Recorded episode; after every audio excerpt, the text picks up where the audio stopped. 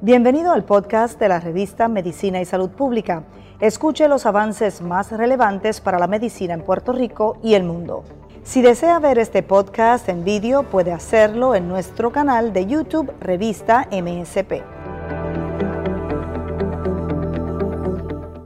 ¿Qué tal? Saludos, muy buenas noches a toda la comunidad de la revista de Medicina y Salud Pública. Soy Grenda Rivera, les doy la bienvenida a este foro en el que vamos a desarrollar una conversación fascinante y especialmente la bienvenida a las personas que se conectan por primera vez. No puedo pensar en otro momento histórico más adecuado para el tema que vamos a desarrollar esta noche. Realmente son escasos, precisamente porque estamos em, comenzando a superar una pandemia eh, todavía falta camino por recorrer, pero al menos con al iniciar el proceso de vacunación, pues eh, se empieza a ver esperanza. Quizás como, como se dice comúnmente, se comienza a ver la luz al final del túnel. Ocurre que 7 de abril es el día fijado por la Organización Mundial de la Salud y se une la Organización Panamericana de la Salud también para observar el Día Mundial de la Salud. Por eso les digo, difícil pensar en otro momento histórico más adecuado para tener esta conversación. Y para este año, eh, el lema o el objetivo que se ha fijado es construir un mundo más justo, equitativo y saludable. Me gustan mucho esos objetivos. Y vamos a estar conversando sobre avances en distintos aspectos de la salud y obviamente también eh, las, enseñanzas y todo lo que se ha documentado en este proceso de pandemia con varios recursos que les quiero presentar a continuación porque son eh, personas realmente eh, sobresalientes. Así que comienzo por presentarles a la doctora Melissa Marzán. Ella es epidemióloga y facultativa del programa de salud pública de la Ponce Health and Sciences University. Saludos, bienvenida doctora. Saludos, muy buenas tardes. Gracias por la invitación. Gracias por estar disponible. También se une a la conversación y al foro la doctora Kenira Thompson. Ella es presidenta de Ponce Research Institute. Doctora Thompson, saludos, ¿cómo está? Muy bien, un placer. Gracias, igual para nosotros. Se une el doctor Marcelino Colón, él es facultativo de la Escuela de Medicina San Juan Bautista. Gracias, doctor. Buenas tardes, Gerenda y compañeros. Es, es una, eh, una bendición estar aquí sustituyendo o, mejor dicho, representando la eh, Escuela de Medicina San Juan Bautista de Cagua y específicamente la doctora Yarisa Díaz, decana del de, el programa de MPH de Salud Pública. Excelente, un placer que nos acompañe, doctor Colón. También se une a esta conversación la doctora Vivian Green, decana asociada del programa de Salud Pública de la Ponce Health Science University. Bienvenida. Buenas noches y muchas gracias por la invitación. Gracias a usted también. Y debemos tener por aquí también a la doctora Ana Ortiz, epidemióloga y catedrática del recinto de ciencias médicas. Excelente. ¿Cómo está, doctora? Bienvenida. Bien, saludos a todos. Muy bien. Bueno, yo sé que cada cual, conforme a su experiencia, y a su peritaje, eh, esa, esa área de, estudio y de conocimiento, nos, nos van a compartir eh, avances eh, en, términos de, la ciencia, la salud, el alcance, es decir, esa comunicación que se logra con, con, la comunidad, que es bien, bien importante. Pero yo quisiera, yo quisiera comenzar pidiéndoles a cada uno, pues tal vez un comentario sobre eh, cuál a nivel, a nivel global, ¿verdad? Uno pensaría que, que el mayor logro eh, en la ciencia es haber em, aprobado, haber, facturado en tiempo récord, no una, sino varias vacunas contra el COVID-19 con un mecanismo o una tecnología novel. Eh, digo, esa es mi apreciación, que no soy científica y no soy doctora, pero quisiera escuchar de cada uno de ustedes si, si lo comparten, si lo observan de, de, la misma manera. Comenzamos en el orden en que les presente. Podemos comenzar con la doctora Marzán. Claro que sí, Brenda. Yo creo que igual eh, para todos nosotros pues, es una, una gran noticia lo que ha sucedido, que hayan al menos tres vacunas autorizadas en los Estados Unidos para COVID-19, pero también nos habla y nos enseña de lo importante que es reunir voluntades, toda la comunidad internacional científica eh, tenía un propósito en común, que era desarrollar una vacuna contra COVID-19. Hay varias en esa carrera. Y también que hubo eh, recursos disponibles para que esa comunidad científica pudiera desarrollar eh, la vacuna. Así que eso también nos habla de una lección importante que si queremos adelantar otras campañas y otros adelantos en otras áreas, en otras enfermedades, pues es cuestión de unir voluntades y que estén los recursos disponibles para poder este, lograr esas metas de comunidades más saludables. Qué bien, eso es muy útil. Doctora Thompson. Sí, yo, yo comparto ¿verdad? El, mensaje de la doctora Marzán. Me parece que eh, este año hemos aprendido muchísimas cosas y ciertamente el, el, que se hayan podido producir vacunas con la agilidad con la cual pudieron salir al mercado, eh, aún manteniendo los rigores de la ciencia, ¿verdad? Y, toda la, evidencia que se requiere, que eso en periodos anteriores puede tardar hasta 10 años. Todos los recursos se unieron para poderlo sacar en tiempo récord, pero también una de las lecciones aprendidas es que, eh, y quiero felicitar en su semana a todos mis compañeros y amigos saludistas, eh, porque yo entiendo que el utilizar la experiencia de los salubristas, de los expertos en salud pública, para dirigir estas todo lo que ha ocurrido a nivel global, eh, yo creo que es, algo que en realidad eh, ha sido bien útil. Yo creo que tenemos que continuar pensando en la importancia que tiene la salud pública, en la salud global, en la salud individual, en, el bienestar del pueblo, y eso es algo que yo entiendo que más que nunca ha salido, ¿verdad?, a la luz pública, es la importancia de los epidemiólogos, la importancia de esos expertos en salud pública a la hora de tomar decisiones y de implementar política pública. Eso es bien importante. Doctor Colón.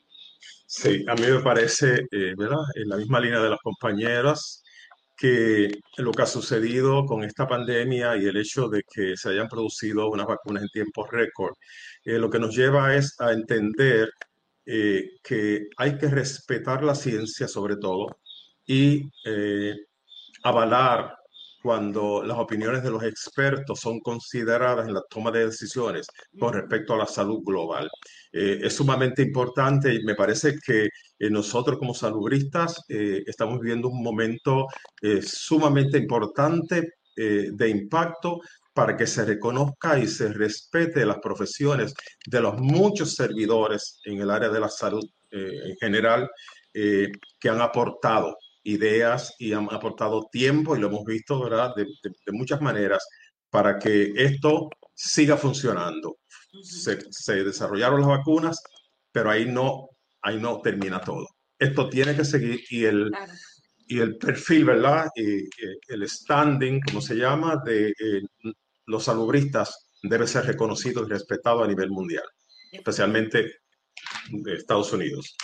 Así es, definitivamente. Doctora Quinn. Sí, hola.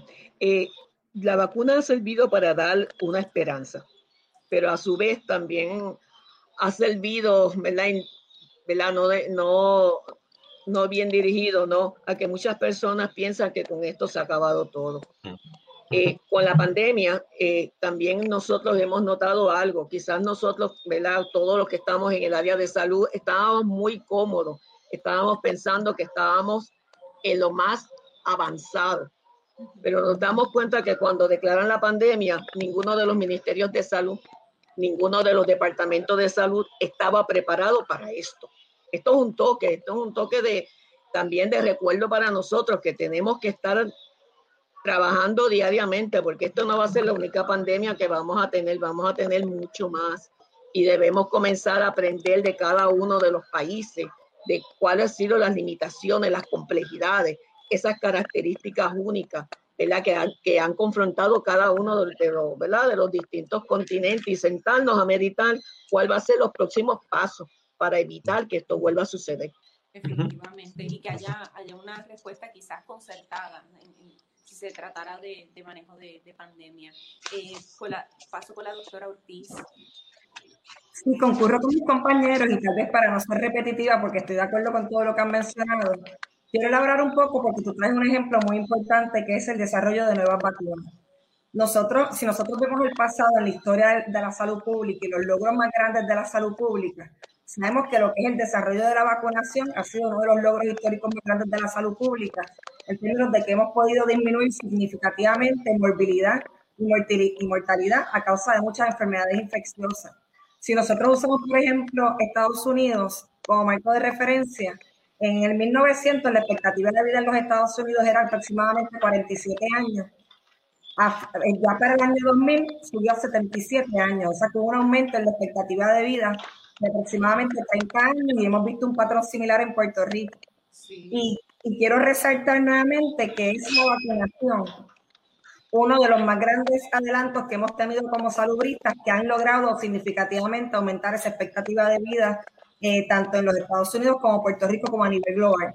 Así que va a ser importante el que nosotros sigamos educando a la población sobre la importancia de las vacunas, sobre el impacto tan positivo que ha tenido en nuestra sociedad y en miras hacia un futuro como la utilización de la vacuna de COVID, e incluso la esperanza tan grande que hay de nuevas vacunas que ayuden a prevenir otras enfermedades, va a ser tan importante en el proceso de control de enfermedad. Definitivamente, qué bien, gracias doctora Ortiz. Y ya que usted ha mencionado, em, ¿verdad? Eh, eh, estrategias de, salud pública, quisiera volver eh, para ampliar ese aspecto con la doctora Melissa Marzán, porque con los avances científicos de, forma paralela, ¿verdad? deben también este, desarrollarse estrategias de salud pública para no solo que estén validadas, pero que también em, comuniquen bien y lleguen y, la población esté receptiva eh, a ellas, a estos avances. En el caso del COVID aquí me parece que, ha sido algo fundamental. Eh, por un lado, la población tenía temor ante un virus nuevo, desconocido, em, que nos cambió la vida. Eh, pero por otro, de igual manera también había o hay todavía algo de escepticismo ante las vacunas que se han creado para poder atajar la pandemia y dejar esto atrás. De manera que eh, me parece que esto debe ser una consideración en la creación de estrategias de, salud pública y su efectividad en el control de, brotes eh, y de manejo de enfermedades más allá del coronavirus, de, otras enfermedades que nos siguen afectando.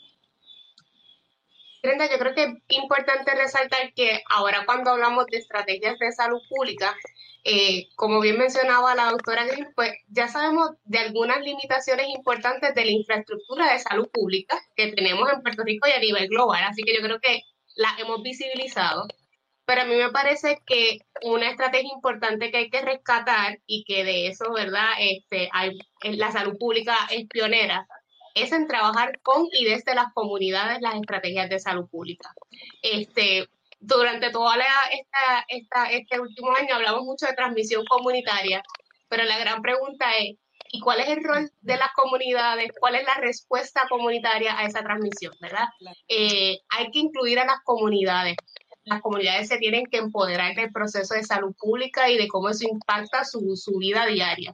Y yo creo que esa es una estrategia que ahora más que nunca lo tenemos que reforzar, porque si hay escepticismo a las vacunas, hacerse pruebas de COVID, eso se atiende desde las comunidades, hablando el idioma de las comunidades, conociendo la necesidad de la comunidad, así que hace falta regresar y estar allí para de primera mano poder atender mejor esas necesidades de comunidad.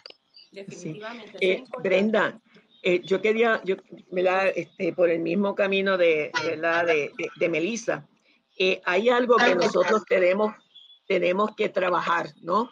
Y es establecer unos sistemas de coalición específicamente con los medios. Necesitamos ayudar, ¿verdad? Necesitamos que hablemos un mismo idioma, evitar esa ciencia, ¿verdad? Basura que mucha gente accede y eso es lo que puede traer las confusiones, ¿verdad? Porque tenemos grupos que dicen no, no a la vacuna, este, ahí tienen estos peligros, no, este, eso tenemos que trabajarlo en conjunto. Saber entonces quiénes son los expertos, esas personas que son, ¿verdad? Que pueden servir de modelo. Y eso, y pues, y, muchas de las maneras de trabajar directamente aclarar las dudas, porque cuando nosotros estamos hablando, ustedes nos ayudan porque ustedes, ¿verdad? Repiten lo que nosotros, ¿verdad? Podemos dar. Si surge una duda, hay que ir a los expertos, ¿verdad? Y, va a trabajar mucho, porque esa ciencia basura que, está disponible en Internet, que está a veces que tú te quedas en la televisión y escuchando que tú dices, pero qué, bar, qué barbaridad, ¿no? Eso no debería suceder, ¿verdad? Eso, pues yo creo que eso es una de las estrategias, sentarnos con ustedes, ustedes decirnos sus necesidades, nosotros poderlos ayudar con ustedes y en conjunto poder llegar a las comunidades. Partiendo, doctora Green, partiendo de lo que usted dice, les pregunto, eh, da el grupo y responde quien, quien desee, si eh, entienden que ha sido efectivo que al menos desde Puerto Rico para manejar la pandemia eh, se han creado unas em, como unas coaliciones. Eh, entonces, dentro de esas coaliciones o grupos asesores, em, hay pues distintas voces, distintos portavoces que comunican un mismo mensaje. Y de esa manera, al, haber varias personas que están de acuerdo en, un mensaje, eh, en unas recomendaciones, pueden tener entonces un mayor alcance mediático, pero están alineadas y no se contradicen. ¿Les parece que eso ha, sido efectivo para ahora el manejo del COVID y pudiera hacerse para manejar otras eh, campañas relacionadas a, la salud? Yo, eh, si me permiten, quisiera poder contestar. Eh, yo pertenezco a la Coalición Científica de Puerto Rico, también pertenecía al, Task Force, ¿verdad?, de la pasada administración. Entiendo que, que sí ayuda, ¿verdad? Es una representación bastante variada donde todos son científicos que tienen eh, sus propios puntos de vista, pero al final del camino, ¿verdad? Llegamos a unas, a unas eh, tenemos unas metas en común y llegamos a unos consensos. Y esos consensos se tratan de transmitir de la mejor manera, ¿verdad? Tanto al gobierno central para la toma de decisiones en política pública como a la comunidad. Yo quiero recalcar, eh, yendo sobre la pregunta anterior, que, que se trata de confianza y, y, restablecer la confianza entre la gente y la ciencia y los científicos y el gobierno y el Departamento de Salud Pública y todo lo demás, ¿verdad? Entonces, eso no es algo que puede ocurrir, no es como un switch, ¿verdad? Que prendes la luz y todo el mundo confía y, y ya se acabó y vamos a ciegas. Pues no, esto es algo que se tiene que desarrollar y por eso lo que dice tanto la doctora Green como la doctora Marzán es tan importante, porque se trata de ir desarrollando esas relaciones con las comunidades para que confíen en la ciencia, confíen en nuestras universidades, confíen en el producto que sale de aquí, para que en el momento en que estos científicos emitan unas comunicaciones o unas recomendaciones respecto a vacunas o a cualquier otra medida de salud pública, la gente entienda que siempre el norte es su bienestar, y que confíen en que este grupo de científicos de Puerto Rico siempre tienen como prioridad la salud de nuestra gente. Entonces, eso es algo que hay que irlo trabajando, ¿verdad? Y todas las entidades fundamentales, eh, las universidades, los hospitales, eh, hasta, hasta ¿verdad? Eh, ¿verdad? Todos los, participantes, todos, los stakeholders, todos los componentes del renglón que llamamos comunidad de Puerto Rico, ¿verdad? pues sea partícipe de este, de este grupo y que tengamos toda una participación eh, en la conversación, ¿verdad? Que, que, los líderes comunitarios estén envueltos, que la gente conozca lo que está ocurriendo, que cuando salgan estas vacunas en arroz con habichuelas, ¿verdad? La gente pueda entender por qué la vacuna es importante, por qué te puede favorecer a ti, por qué es importante para la salud tuya y de tus familiares. Y de ahí, pues entonces partimos. La gente informada y con la ciencia va a tomar la mejor decisión siempre. Eh, yo, un momento sobre lo que dijo la doctora y también es importante entender cuáles son los canales de comunicación y los mensajes que tienen más impacto en la población. Porque con una campaña educativa tal vez, digamos, impactamos un porcentaje considerable de la población, pero quedan unos subgrupos que tal vez tienen unas necesidades especiales o que tal vez el mensaje general no llegó a ellos.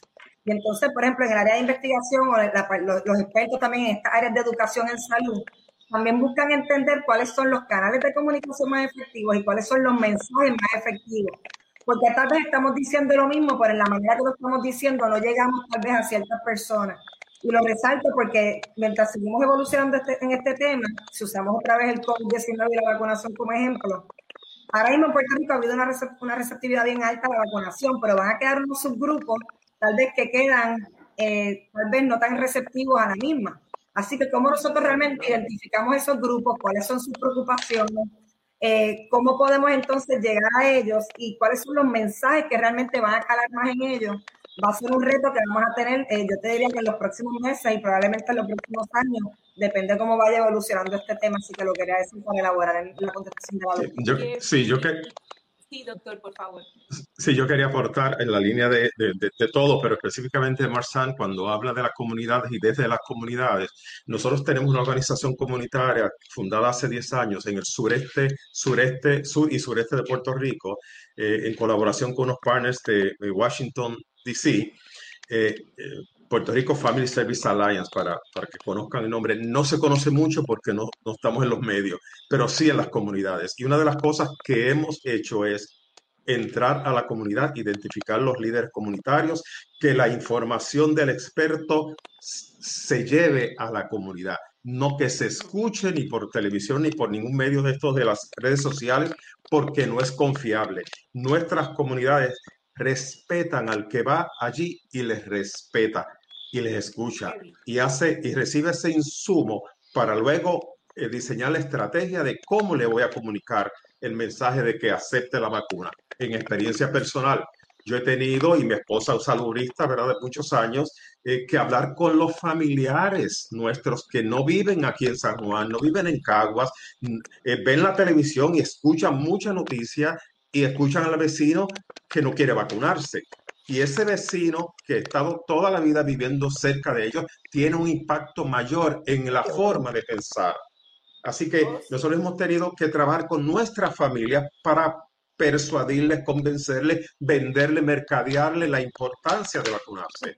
Pero vuelvo a lo que, lo que dije al principio, el respeto a la profesión nuestra es bien importante como salubrista yo tengo que saber cómo en el arroz de habichuela que decía la doctora ahorita, en ese arroz de habichuela de mi suegra de 91 años, por fin la convencimos a convencer a, que fuera a vacunarse. 91 años, señores, y llevamos cuánto luchando para que se vacunara. Por fin se, se vacunó. Y estamos felices por eso, pero ella y muchos más en nuestra familia y en estas comunidades del sur y centro de la isla de Puerto Rico hay gente que todavía está bien negativo a irse a vacunar.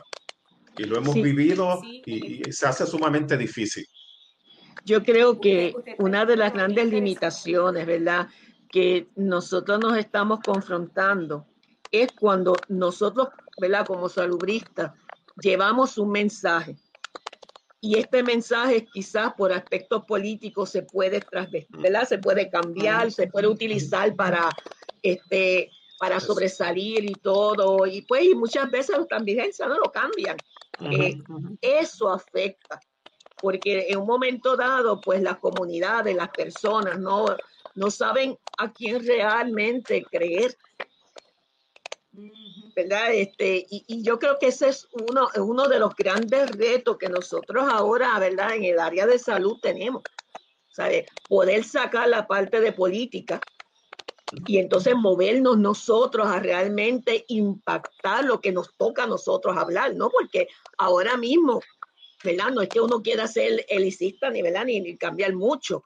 Todo el mundo aquí habla de vacunas.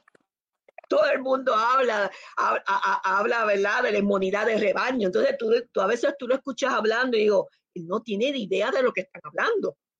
Pero lo dicen con esa, con esa, ¿verdad? Con ese sentimiento de que lo saben y tú dices, pero volvemos otra vez y la gente lo escucha, ¿verdad? Y eso para mí, ¿verdad? Yo, uno, uno lo mira, ¿verdad? Y no quizás porque uno es académico, uno dice, bendito, ¿cómo vamos a poder llegar a la gente cuando vemos ciertas personas este, ofreciendo, ¿verdad? unos mensajes que no son los mejores, ¿no? ¿verdad?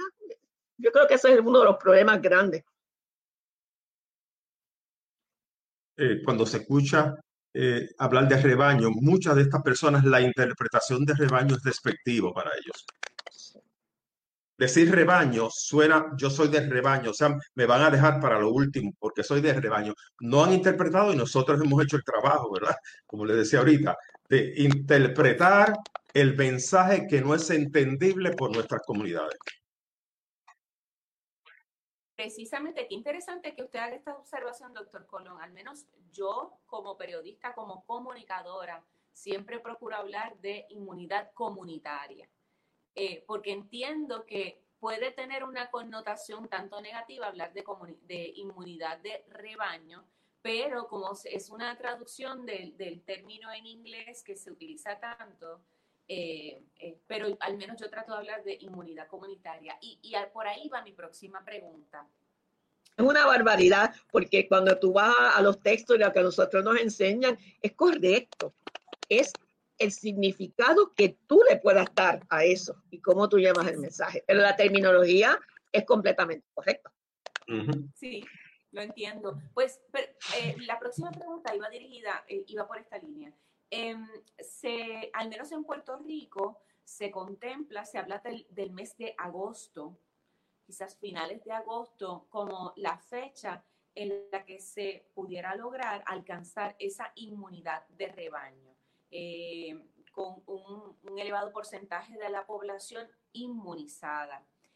¿Qué ustedes entienden que debe ocurrir después, a partir de ese momento? Pienso que aquellas personas que no hayan sido vacunadas hasta esa fecha, cuando se anuncie, porque estoy anticipando que eh, quizás a nivel de Estado gubernamental se hará un gran anuncio de ya hemos alcanzado esta inmunidad comunitaria.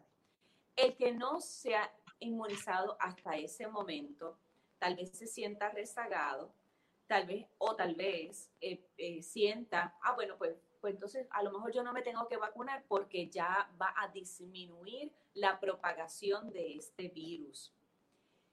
¿Cómo ustedes entienden que se debe abordar ese periodo, ese momento en el que vamos a llegar este año? cualquiera. El, el, momento en que estamos hoy día en Puerto Rico es bien preocupante. Yo creo que hace dos semanas mi contestación y creo que la de todos mis compañeros hubiese sido distinta a la que vivimos hoy día. Estamos en un momento donde los números eh, en realidad no reflejan nada positivo, ¿verdad? Estamos en, un aumento vertiginoso de, casos positivos. Eh, la presencia de variantes que llevamos discutiendo ya hace unos meses eh, variantes que son sumamente contagiosas, que se propagan rápidamente. Eh, todo esto cambia el panorama y mis compañeros epidemiólogos, saludistas, entiendo yo que son las personas más adecuadas para hablar sobre cómo es esa situación que vivimos hoy día pudiera retrasar o alterar esa meta de agosto eh, para alcanzar la inmunidad comunitaria que tanto deseamos todos, ¿verdad? Pero entiendo que, que la situación actual del país amerita el que tomemos esa conversación, ¿verdad? Bien seriamente, porque todo lo que está ocurriendo en estos momentos, las conductas que estuvimos observando en las redes sociales, de las conglomeraciones, eh, eh, quizás esa conducta de muchas personas que porque piensan que están vacunadas ya no tienen que mascarilla, que ya pueden bajar la guardia, todas esas actitudes van a impactar esa meta de país de alcanzar la unidad comunitaria y quisiera que mis compañeros puedan abordar al respecto porque estamos en un punto bien peligroso de la pandemia en estos momentos en Puerto Rico. Claro. Doctor Ortiz. No le escuchamos. Doctor Ortiz, ahora.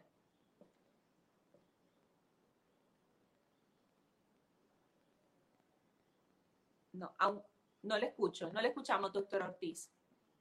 Si nos escucha a nosotros. Ahora, ahora.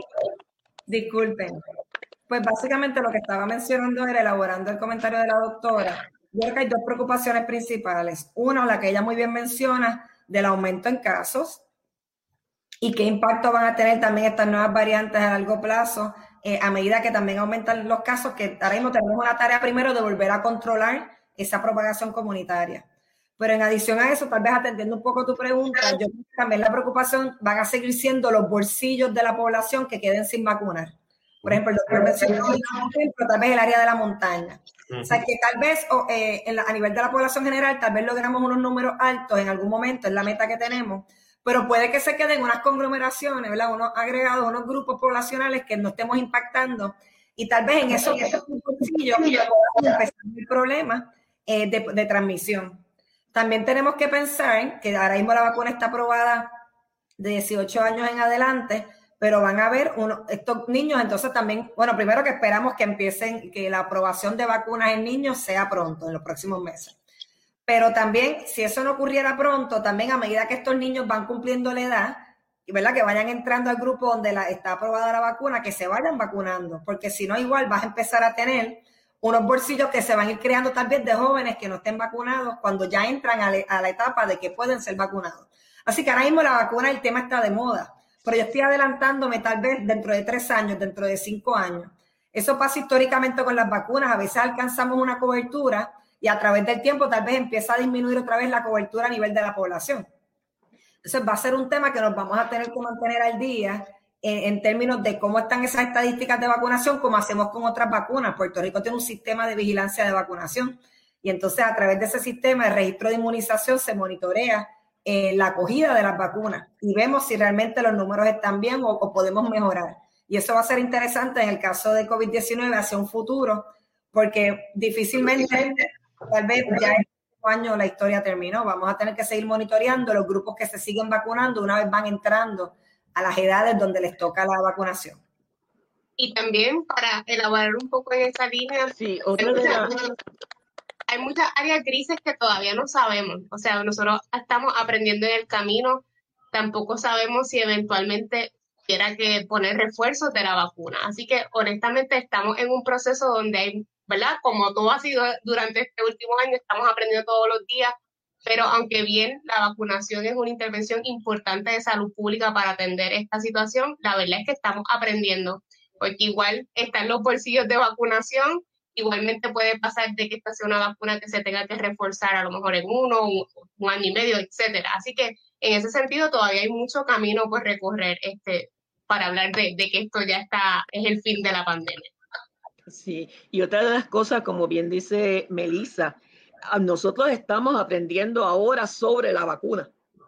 Así que constantemente se había comentado en uno de, hace poco de unos artículos que en seis meses, ¿verdad? Nos llegaba la inmunidad. Eso nosotros no lo sabemos. No sabemos si, si esa inmunidad puede persistir hasta ocho meses o, o menos todavía, ¿sabe? Por eso es tan importante ir viendo, ¿verdad? Progresivamente qué es lo que está pasando. Y ahí es que, ¿verdad? Basado en esa información que se vaya recogiendo, es que nosotros sabemos qué está pasando. Este, y algo bien importante, estamos hablando en agosto, eh, como bien dijo, ¿verdad? Este, Kenira, este, las cosas, las cosas se están complicando. No podemos decir que para tal fecha vamos a tener ya la, la inmunidad de rebaño porque todavía nos falta mucho por vacunar, pero mucho todavía por, por vacunar, ¿verdad? Este, así que ¿verdad? yo no hablaría todavía muy bien de la inmunidad de rebaño porque nos falta mucho camino todavía que, que, que correr. A, mí me parece que estos conglomerados y estas reuniones de grupo y todo esto, eh, aún en familias, estoy viendo gente que está viajando, que están celebrando actividades familiares, eh, esto sigue creando temor en, las personas. Y entonces vamos a seguir eh, en un encierro voluntario provocado por lo que estoy observando en los medios y por lo que estoy observando en las redes sociales. Entonces, ¿cómo a nivel mental, y yo soy psicólogo, ¿ok? Eh, yo he trabajado con casos que, que, es horrible, los ataques de pánico, no quieren salir ni a la calle ni al frente de su casa, ¿ok? Y ven a personas sin la mascarilla, sin, la, sin distanciamiento. O sea, eh, eh, hay un temor, hay un temor en salir y hay un temor en que, ok, si ya todos están vacunados y el, eh, el rebaño ya está, pues yo no tengo que vacunarme. Lo estoy escuchando todos los días y cada vez que visito, estoy en Caguas, cada vez que visito a, mi suegra, lo escucho allí. Mi suegra tiene la mascarilla, mi cuñada que vive con ella tiene la mascarilla, mi esposa y yo con mascarilla, a distancia en una, en una terraza. ¿Ok? Los cuatro a distancia y con mascarilla. Estamos vacunados los cuatro. O sea, ¿por, ¿por qué no podemos diseminar esa información de manera que las personas entiendan? No se arriesgue, no tome riesgos, manténgase eh, siguiendo las instrucciones y, ¿verdad? Eh, lo que están diciendo los expertos. Eh, es bien triste ver esos movimientos y estas reuniones que, que aterran. bueno, es trágico verlos en, mi familia, por un lado, la familia se reúne, los veo que pasean y están enchinchorreando todo sin mascarilla, con gente a su alrededor. Entonces, Eh, yo no quisiera que mi suegra viera eso, ni que mi cuñada, ni mi familia, ¿verdad? Se involucraran en esto.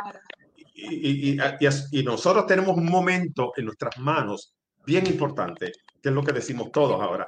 Este es, este es el momento usted entenderá como psicólogo que también hay una fatiga. Este, y entonces, pues, cuando, oh, cada vez que se hace esa exhortación a la población de todavía tenemos que, que mantener con las mismas mm. medidas de, de, prevención de contagio, eh, pues muchas personas dicen, wow, ¿cuánto tiempo más? Hay personas que ya han celebrado dos cumpleaños eh, bajo la pandemia. Sí, yo celebré aniversario, cumpleaños y de todo lo hemos celebrado, pero guardando el distanciamiento y respetando, porque es la salud, la salud mía y la de los demás. Sí, ciertamente, ciertamente. Y el caso es que ya próximamente se celebrará otro Día de las Madres y, y probablemente otro Día de los Padres bajo la pandemia. Yo creo que, que ahí particularmente la, la demográfica de, de, la población actual que está presentando eh, positivo a COVID ha cambiado, ha habido una fluctuación y estamos viendo personas más jóvenes porque son los que están en la calle, son los que están quizás más expuestos. Por ende, yo, ¿verdad? Yo quisiera que eh, estoy ansiosa porque se, se flexibilice un poquito más las fases de vacunación y podamos comenzar a vacunar a esos jóvenes que ya están hastiados, ya se cansaron de la mascarilla, de estar encerrados, y dijeron que se echaban, me voy a la fiesta y me voy a la playa y luego esos son los que van a su casa y contagian a sus abuelitos, a sus papás, a sus hijos, a sus sobrinos, ¿verdad? Y entonces yo creo que estamos en este, este balance bien delicado entre, sabemos que hay la situación de la vacunación, el factor limitante de suplido de vacunas, eh, pero en este momento, si miramos la población que está hospitalizada con COVID, en la edad promedio es menos de 50 años. Eh, así que estamos viendo una población que anteriormente no, no llegan al hospital, no se complicaban. Ahora no sé si es por la situación de las variantes, ciertamente hay muy, ese es un renglón a toda la población que no se ha vacunado, pues se están complicando y están terminando hospitalizados. Así que en la medida en que podamos acelerar la vacunación para grupos más jóvenes, eh, de edad productiva de 18 años en adelante, yo entiendo que eso va a ayudar a mitigar un poquito el impacto de lo que estamos viviendo hoy día.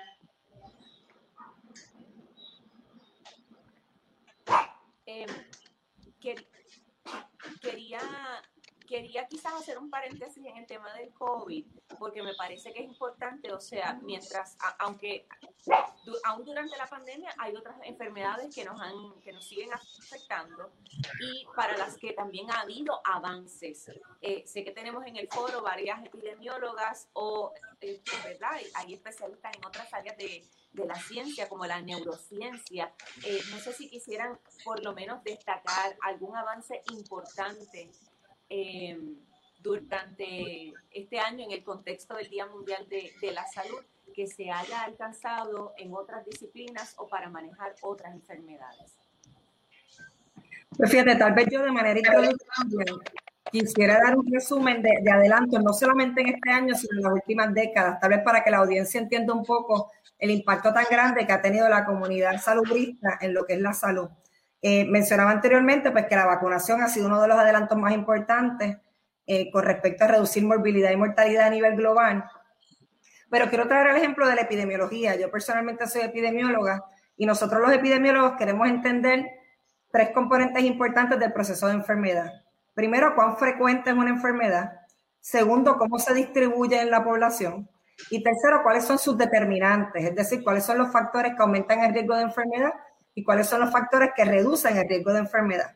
Si usamos el COVID como ejemplo, los epidemiólogos han sido claves para poder entender, eh, perdón la redundancia, la epidemiología del COVID-19 a nivel global. Ahí es que hemos podido ver, por ejemplo, que hay grupos de la población que son más vulnerables, por ejemplo, las personas de mayor edad, eh, las personas eh, con sobrepeso o asmáticos, son grupos vulnerables que a través de la investigación científica de los casos que se han reportado en el planeta, identificar esos grupos de riesgo.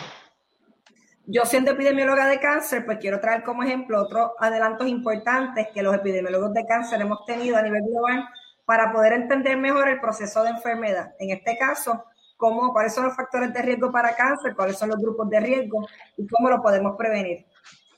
Y puedo traer dos ejemplos clásicos sencillos para abrir el espacio a mis compañeros. Pero, por ejemplo, tenemos el consumo de tabaco, que sabemos que está asociado no solamente a cáncer de pulmón, a 12 tipos de cáncer está asociado al consumo de tabaco y a través de la investigación científica y la epidemiología es que hemos podido identificar el tabaco como factor de riesgo para cáncer, así como múltiples enfermedades. Tenemos también los otros agentes infecciosos, como la infección con el virus del papiloma humano, asociada a diferentes tipos de cáncer, entre ellos cáncer de cervix, vagina vulva, orofaringe, entre otros. La infección con Helicobacter pylori asociada a cáncer gástrico. Nosotros, ¿cómo supimos eso? Eh, primero, en los diferentes países del mundo empezamos a ver diferentes patrones de ocurrencia de estos tipos de cáncer y empezamos a observar a través de la investigación que en ciertos grupos que se ocurrían más unos factores de riesgo, tú veías mayor incidencia de la enfermedad. Eh, y eso nos pudo ayudar a determinar no solamente el factor de riesgo, sino también los grupos a mayor riesgo de padecer la enfermedad.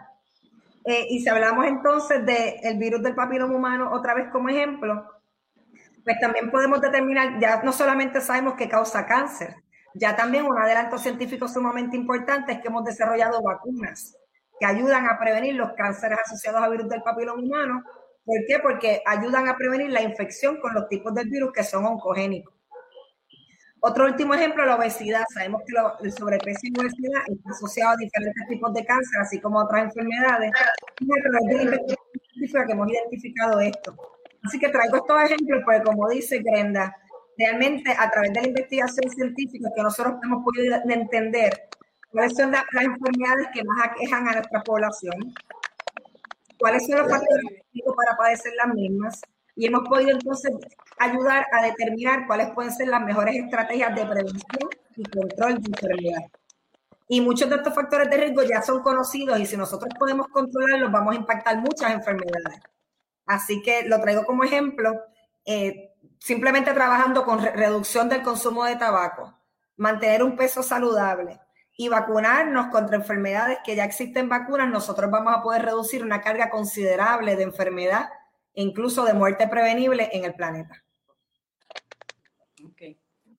Excelente, muy bien. Me parece, por ejemplo, en el caso de la doctora Thompson, eh, su, especialidad eh, es la neurociencia.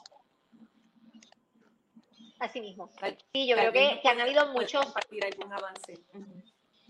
Claro que sí, yo creo que ha habido, ¿verdad?, múltiples avances. Entre yo creo que el, uno que quizás no es tan conocido es la interacción que existe entre las, eh, eh, las bacterias en el estómago, ¿verdad?, y, la conducta. Y es algo que, que, ¿verdad?, esta relación entre microbiome, eh, ¿verdad?, y, el cerebro y la transmisión eh, de mensajes cerebrales, es algo que ha sido bien, bien, bien interesante y, súper estudiado en, este en estos últimos 10 años. Yo creo que otro de los conceptos bien importantes es el concepto de la neurogénesis, el hecho de que las neuronas están constantemente regenerándose, que hay eh, información que, que, uno puede ejercitar el cerebro, puedes hacer múltiples cosas para, para poder eh, mantener activas esas conexiones neuronales. Yo creo que cuando yo estudiaba hace ¿verdad? unos cuantos años, eh, el mensaje era que tú nacías con un número fijo de neuronas y ya luego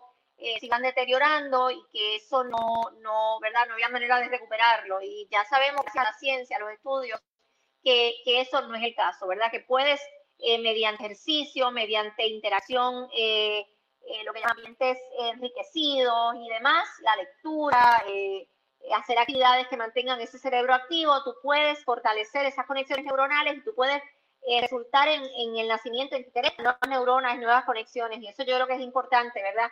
Para, para los conocimientos eh, relacionados con la neurociencia. Yo creo que, también bien importante estos conceptos eh, que tienen que ver con proyectos multidisciplinarios, la combinación de la neurociencia con la epidemiología, con eh, la psicología, la salud mental y cómo todas las personas, todos estos expertos traen a la mesa un expertise particular que puede entonces redundar en investigaciones sumamente importantes que puedan tener un impacto favorable en reducir las disparidades de salud en nuestra gente, ¿verdad? En nuestras comunidades. Yo creo que es algo que, que, ha salido también eh, a relucir, ¿verdad? Ya no es el, el, concepto de los científicos que trabajan en un eh, cuarto oscuro, un lado oscuro, oscuro, un sótano, ¿verdad? Ahora eh, sale a decir la importancia de que estos científicos estén interactuando, que la investigación tiene que, tiene que salir de las necesidades de la gente. Esos proyectos tienen que salir de las necesidades, de las disparidades que están viviendo, ¿verdad? Nosotros estamos trabajando en un ambiente de, ciencias aliadas a la salud, no servía de nada si nuestros investigadores estuviesen trabajando en preguntas eh, que no tienen ningún tipo de impacto en la salud de la gente, eh, las comunidades en las que servimos, ¿verdad? Así que yo creo que, eso es algo que para la neurociencia o cualquier otra rama de la ciencia es de su importancia. Me encantó, me encantó este, todo lo que ha planteado doctora Thompson. Eh, no sé si pasa tal vez con la doctora Green, que nos, que nos pueda este, compartir un poco de, los avances que ha observado más allá de, del COVID, ¿no? O paralelo al manejo de, la pandemia dentro de, su área de peritaje. Sí, sí. uno de, los avances que para mí ha sido bien importante fue la identificación del ácido fólico con su relación con el defecto del tubo neural. Algo que se empezó a estudiar en la, en la frontera de México a Estados Unidos donde se había, se había evaluado el hecho de que muchas mamás estaban teniendo bebés con problemas de tubo neural, ¿no? Y a través de lo que podemos decir la epidemiología nutricional, se evaluaron factores, ¿verdad? Determinantes. Y dentro de esos determinantes se, se identificó problemas en, en, la dieta, deficiencia. Bien, pararon un estudio que estaba, estaba, estaba provisto eh, que se siguiera casi como alrededor de siete años, lo pararon casi en dos años y medio, en comenzaron ¿verdad? A, a recomendar la utilización del ácido fólico desde tempranas edades. Estamos hablando que el ácido fólico ya se está recomendando 60 miligramos a partir del primer, primer periodo menstrual de las nenas. Y hablamos de, de, ese momento justo porque nuestras nenas están teniendo relaciones sexuales bien temprano a partir de los 10, 11 años y hemos visto embarazo temprano, ¿no? Eso para mí ha sido un logro porque cuando nosotros vemos y entramos a lo que son los, el programa WIC, a las recomendaciones de USDA con relación a comedores escolares, dentro de lo que se está ofreciendo como, como alimentos a los niños, siempre se está buscando que cumplan ¿verdad? con el requisito del ácido fólico a través de los alimentos. Y después de eso, ¿verdad? Que vieron ese factor protectivo, también siguieron buscando un poco más. Y ya ahora mismo ya se está recomendando no solamente el ácido fólico para, para niñas, no para mujeres eh, que estén en, en la edad reproductiva, sino ahora también se ha extendido a los hombres como un factor protectivo contra este, problemas cardiovasculares. Así que eso para mí ha sido un logro, eh, máximo todavía, porque es una enfermedad, ¿verdad?, que es incapacitante eh, y que a su vez, ¿verdad?, ha traído muerte, aumenta el costo, ¿verdad?, con los servicios de salud. Así que algo tan sencillo, ¿verdad?, que este, con relación de tomar una, este, una, una, vitamina de 60 miligramos de, de, ¿verdad? de ácido fólico y ese beneficio que vamos a obtener, para mí eso ha sido uno de los logros más grandes que hemos tenido nosotros en la ciencia. Qué bien, ahí tenemos otro ejemplo de que hay muchas condiciones crónicas que, que pueden afectar nuestra calidad de vida, que se pueden prevenir. Y ustedes aportan eh, muchísimo eso a través de la investigación. Eh, quisiera pasar con la doctora Melissa Marzán ahora. ¿Qué avance destacaría? Pues bueno, quiero destacar el tema de VIH, la epidemia de VIH. Este, primero, eh, que es una pandemia, así que muchas de las lecciones que se han adaptado a manejar la epidemia del COVID incluso nacen de muchos investigadores que han hecho este, el tema de, de, VIH. Y yo creo que es importante resaltar que estamos en la carrera para el fin de la epidemia de VIH. Este, y a lo mejor un poco, pues toda esta situación de COVID ha puesto un paréntesis, pero hay una comunidad de científicos, incluso aquí a nivel local de Puerto Rico, que trabajamos con la iniciativa del fin de la epidemia de VIH y en estos últimos años tenemos que resaltar eh, que hay información bien valiosa que nos ayuda a llegar a esa meta. Una es conocer que las personas que son eh, positivas a VIH pueden tener un nivel de carga viral indetectable y que las personas que son indetectables, que implica, ¿verdad?, que están en sus tratamientos, que lo siguen, que están adherentes a su tratamiento, eh, llegan a un nivel indetectable que no son capaces de transmitir la enfermedad. Y eso es un conocimiento que hace muy poco se discutió en una de las eh, eh, conferencias internacionales de VIH y también sumar de que hay un, eh, un medicamento que se utiliza como profilaxis de prevención. eh, de antes de que una persona se vaya a exponer a una actividad, una práctica de riesgo, ¿verdad? Sabemos que hay medicamentos que si esas personas no toman desde antes, van a reducir su riesgo a VIH. Y esos son dos eh, nuevas eh, información que tenemos de la, de la epidemia de, de VIH que nos ayudan a esa meta de que eventualmente en el 2030 podamos decir que hemos terminado eh, la epidemia de VIH, al menos para aquí en Puerto Rico. Y a mí me parece que es importante resaltar, porque yo creo que una de las comunidades científicas más organizadas dentro de Puerto Rico es precisamente la comunidad que trabaja con VIH y que hemos visto un poco cómo a través de la epidemia de COVID se han detenido algunos, algunos de los avances, ¿verdad? Eh, y en ese sentido, pues saber que todavía eh, tenemos COVID, pero también estamos en la carrera del fin de la epidemia de VIH, igualmente el cáncer cervical. Así que hay muchas carreras que estamos corriendo a la vez, este, pero sin duda, eh, pues tenemos la esperanza porque en los últimos años hemos visto grandes avances, o sea, menos de cinco años hemos visto grandes avances, así que estamos esperanzados en que eventualmente, pues a través de la comunidad científica y de hacer salud pública, pues lleguemos a esas metas de país. Ay, ojalá que sí, de verdad que nos ha compartido información muy esperanzadora, doctora Marzán. Y quiero finalizar con el doctor Colón, porque eh, comenzamos la conversación eh, destacando que al conmemorar el Día Mundial de la Salud eh, se ha fijado como objetivo construir un mundo más justo, equitativo y saludable. Y me parece que, que todas, todos, de alguna manera, han establecido que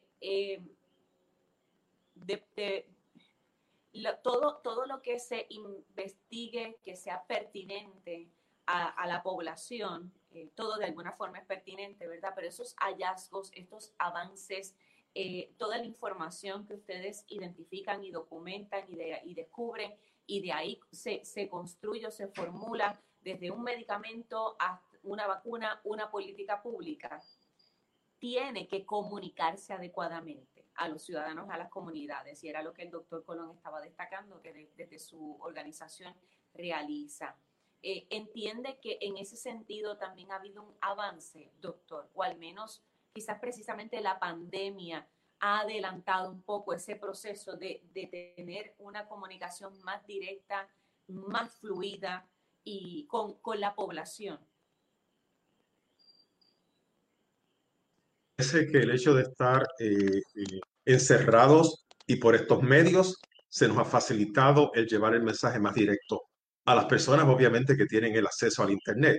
Eh, yo estuve enseñando todo este año virtual, o sea, los grupos de salud pública, los grupos de, de, psicología y de sociología en el área de enfermería, la escuela de medicina. Y una de las cosas que yo fui descubriendo a, modo de, ¿verdad? de, de, ver cómo nuestros jóvenes y nuestros profesionales ya en, el área de maestría en salud pública estaban manejando la situación.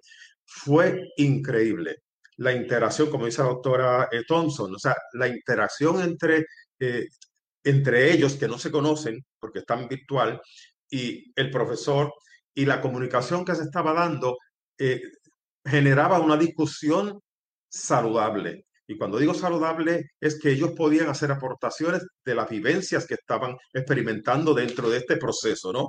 Eh, eh, un, ejemplo, hay, muchísimos ejemplos, pero le puedo, le puedo mencionar el hecho de que el estudiante de salud pública dentro de la pandemia, eh, estudiando fundamentos de salud pública y estudiando conducta de salud, pudieron ellos mismos darse cuenta cuán importante era que ellos se mantuviesen saludables para proteger, proteger a los suyos, tanto los de enfermería como los de salud pública. A mí me parece que es un momento, como les decía al principio, de impacto, pero más de conciencia de que los salubristas tienen un rol sumamente importante en la salud de nuestras comunidades, específicamente las comunidades eh, más aisladas, ¿verdad? Eh, y, y, me parece que estamos en esa dirección. Eh, las pruebas de salud mental, eh, obviamente Puerto Rico es uno de los países con, tan pequeño y con tantos problemas de salud mental. Eh, después, de, después de María eh, fue los terremotos y ahora la pandemia. Me parece que la resiliencia de nosotros vamos a verla muy pronto.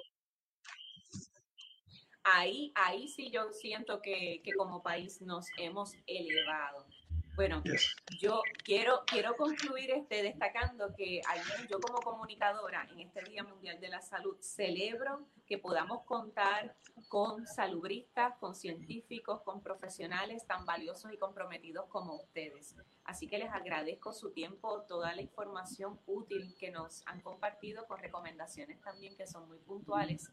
Em, y bueno, les exhorto a, seguir. Yo entiendo que sí, que, que, que debemos continuar y mantener aun cuando superemos la pandemia del COVID, este tipo de, comunicación. Me parece que la gente está más receptiva, incluso lo, lo espera. Les exhorta que sigan en esa dirección.